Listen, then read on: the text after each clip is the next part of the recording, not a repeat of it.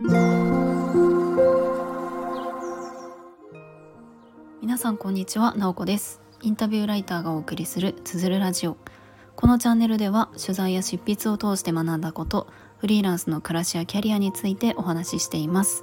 毎週土曜日朝6時半から聞く力を磨くトレーニングもやっています。気になる方は概要欄のリンクから詳細をご覧ください。今日は5月8日月曜日です。皆さんいかがお過ごしでしょうか？いよいよゴールデンウィークが終わり、えー、仕事スタートっていう方も多いんじゃないかなと思います、えー、私も、えー、今日は午前中がっつり仕事をしておりました。でですねあのちょっと前のスタイフの配信であのインスタをやろうかなっていうことをちらっと言っていたんですけれどもここ数日インスタの投稿をし始めました。あのアカウントは持っていたんですけれどもポツポツと投稿してからずっと放置していたんですよね。まあでもあの周りの方もインスタやっている方って多いし何かそのあの写真とかで伝えられることもあるかなと思って、えー、やってみようと 思い始めました。まあ何て言うんでしょうかね。いろんな機能が増えていて全然わからないみたいな感じになっていました。えストーリーとかなんだ？それは？みたいな 感じですね。あの私自分が発信しなかっただけじゃなくてあんまりインスタって見てなかったんですよね。あのアプリも入れてなかったのであのインスタのなんか仕組みがあまりわからなくなっていてその辺りからいろいろ触りえー、投稿してみてるっていう感じです。まあ、大体分かってきました。まあ、でもやっぱり皆さんすごく投稿がうまいなっていうふうに思います。なんかちょっとのあのちょっとした投稿でもなんかやたら時間がかかっちゃったりして 手こずってるんですけれども、えー、ちょっとずつ慣れていければなと思ってます。まあ、基本的には日常のこととかあの私がその取材をしに行ったりとかするのでそこでの、えー、ことを発信できればいいかなと思います。今まで全然インスタのリンクっていうのはこのスタイフと紐付けていなかったんですけれども、まあ、せっかせっかくなので紐付けておこうかなと思います。えー、よかったら、えー、フォローしていただけると嬉しいです。でですね、今日のテーマはパートナーを選ぶ時どこを見ますかっていうなんかちょっと恋愛？恋愛っぽいような タイトルにしてみたんですけれども、まあ、パートナーってそのあのいわゆるそういった人生のパートナーみたいな意味合いでも使われると思いますしあとはビジネスパートナーっていう風な言い方もしますよね。まあ要はその人選ぶことってやっぱり、えー、私たちあると思うんですよね。なんか人を選ぶってちょっとこうジャッジするようで嫌な感じはあのあるかもしれないんですけれどもやっぱりあの誰と一緒にいたいとかあのありますよね。その時に皆さんは自分で人を見る目はあるって思いますか？どうですかね？あのですね今日このテーマでお話ししたいなと思ったのはちょっとある本を読んでその本がすごく良かったのでちょっとこの本の紹介を兼ねて、えー、人を選ぶ人を見る目みたいなテーマでお話をしてみたいと思います。まあ、なので恋愛における人を見る目、えー、仕事における人を見る目、まあ、どっちもあの変わらないかなと思うんですけれども、えー、そんな話をしていきたいと思います。でですね本が「人を選ぶ技術」というタイトルの本です。なかなかすごいタイトル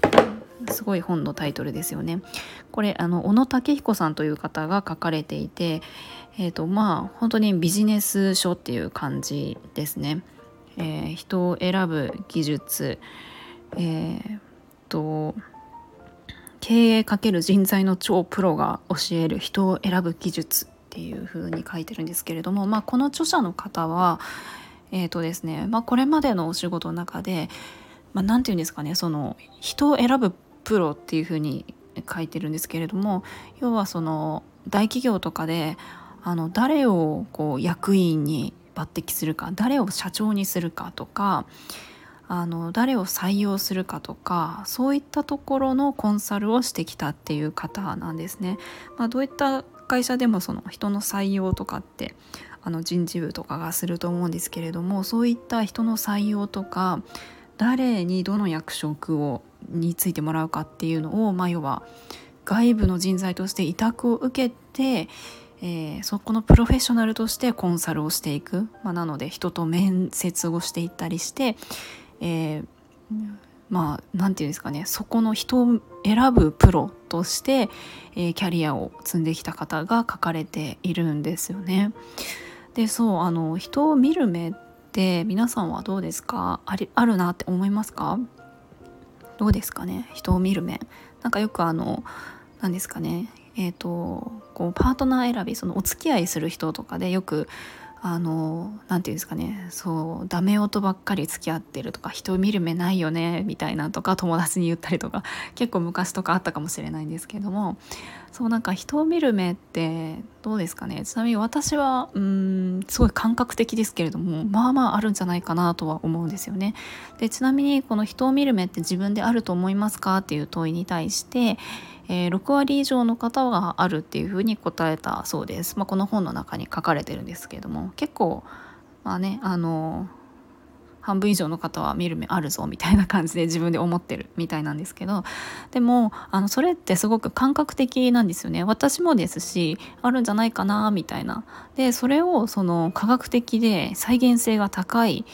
えー、人の選び方みたいなのをこの本の中で紹介されていました。なんかこういうことが分かるともちろんその何て言うんですかね仕事をする相手例えば自分が人事部とかだったらすごく参考になると思うんですけどもなんか多分その人事とかあの役職があったりとか立場的に人を選ぶっていう立場の人向けに書かれている本ではあるんですがえ多分これ恋愛とかあのでも婚活をしているとかなんかそういうあの時にもすごく参考になるなっていうふうに思いました。で、えっと、いろんなことが書いて本当に分かりやすい本だったんですけれどもあの私が特に印象に残ったところをあの一部、えー、紹介したいと思います。でまずですね私たちが人を見た時に割とあの見てしまいがち、まあ、ちょっとこれビジネスにおいてなんですけれどもよりあの見見がちなのって経歴とかスキルとか知識なんですよね。でそこってすごく分かりやすいものだけれども同時に変わりやすいものでもあるんですよね。でもこの簡単に誰でも分かってしまう部分まあこういったスキル知識経験とかって、まあ、履歴書とかで分かっちゃったりしますしあとはちょっと面接でお話しした時にあのすごく知識がある方だなとかって分かりますよね。で結構あのここで判断してしまいがちだそうなんですね。でも本当に重要なところってもっと奥深い、えー、ソース・オブ・エナジーっていう言葉を使われてましたけれどもちょっと聞いたことないですよね、まあ、このソース・オブ・エナジーっていうのは変わりにくく、まあ、さらに分かりにくいみたいなところで、まあ、ちょっと言い換えると精神性みたいなその表面的に何かができるとか何かを知ってるとかこういう経験してきたみたいなところではなくって、まあ、精神性もうちょっとえっと、身近というか分かりやすい言葉にすると使命感であったりなんか自分のこういうミッションがあるぞとか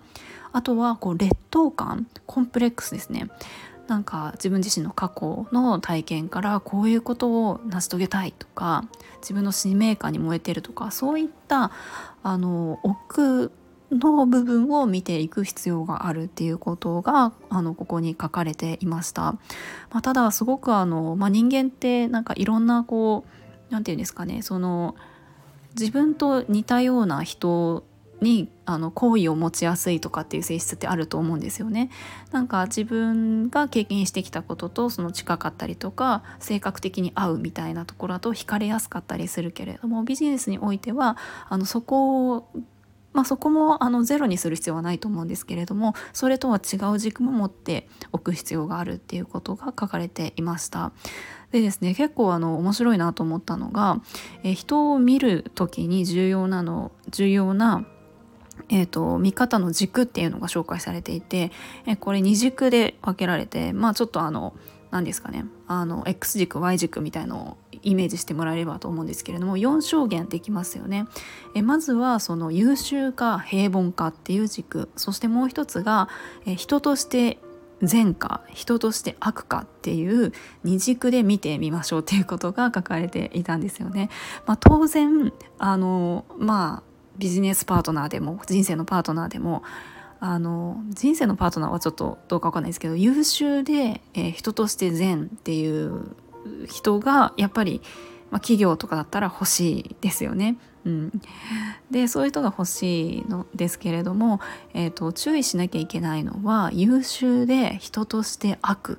という人は要注意ですっていうことでこの辺りが結構詳しく書かれていました。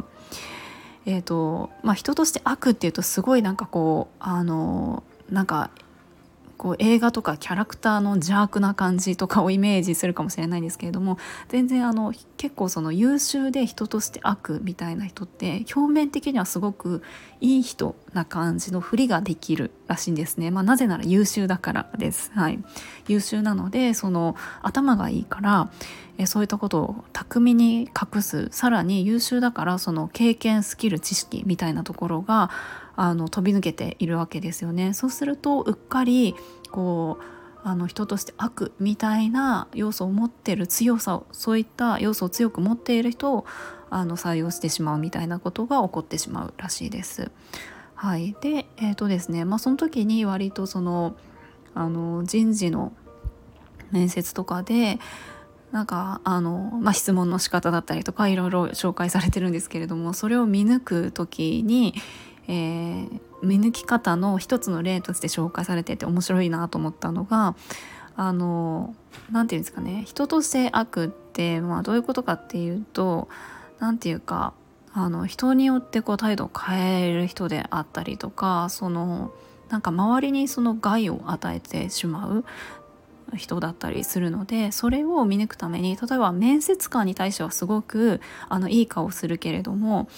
えーと、そうではない立場の人に、えー、態度を変えるとかそういう部分を見抜くために例えば会社のこう受付の人にあのその人の面接に来た人のあの様子を聞くとかいつもその同じ、えーとお店ちょっと食事のお店にで面接をしてそこの従業員の人に、えーと、何らかのこうやり取りをして従業員の人にその人の様子を後で聞くとかすごいですよね。なんか例えばそのすごく目上の人に対しては丁寧な態度だけれどもこうよくこう店員さんに対してはこう投げやりなあの態度を取るとかってまあ分かりやすいですけれどもそういうところをまあ見抜くっていうのがなんか一つ大事だっていうことが書かれていました。あのちょっと私の説明だと本当にごくごく一部みたいな感じになってしまうんですけれどもなんかこんな感じで、えー、人を見る時にあのどういうポイントであの、まあ、ビジネスにおいて見ているのかっていうところが本当に感覚ではなくってまさに再現性が高い形で説明されていました。なので、まあ、私は全然会社員ではないので人事部でもないんですけれどもあのやっぱりいろんな人と関わっていく時にあのお仕事を依頼される時のあの人を見るっていうところもすごくあの参考になるなっていうふうに思いました、まあ、それと同時にやっぱり自分自身のことを振り返りますね。人として悪な要素あなんかあの人間ってあのいろんな要素を持ってるのであの悪な部分と善の部分って合わせ持ってるんですよねなので100%善であのな人とか100%悪な人っていうのはいないと思うんですけれどもやっぱり自分自身の中のあの悪の要素ってどうなってるかなっていう自分を振り返るみたいな意味でもすごくあの良かったです。なのであの人事部の方とかはもちろんそうではない方にとってもすごくあの参考になる本なんじゃないかなというふうに思います。はい。これもリンクを貼っておきますね。ちょっと今日長くなってしまいました。はい。今日も最後まで聞いていただきありがとうございます。もいもーい。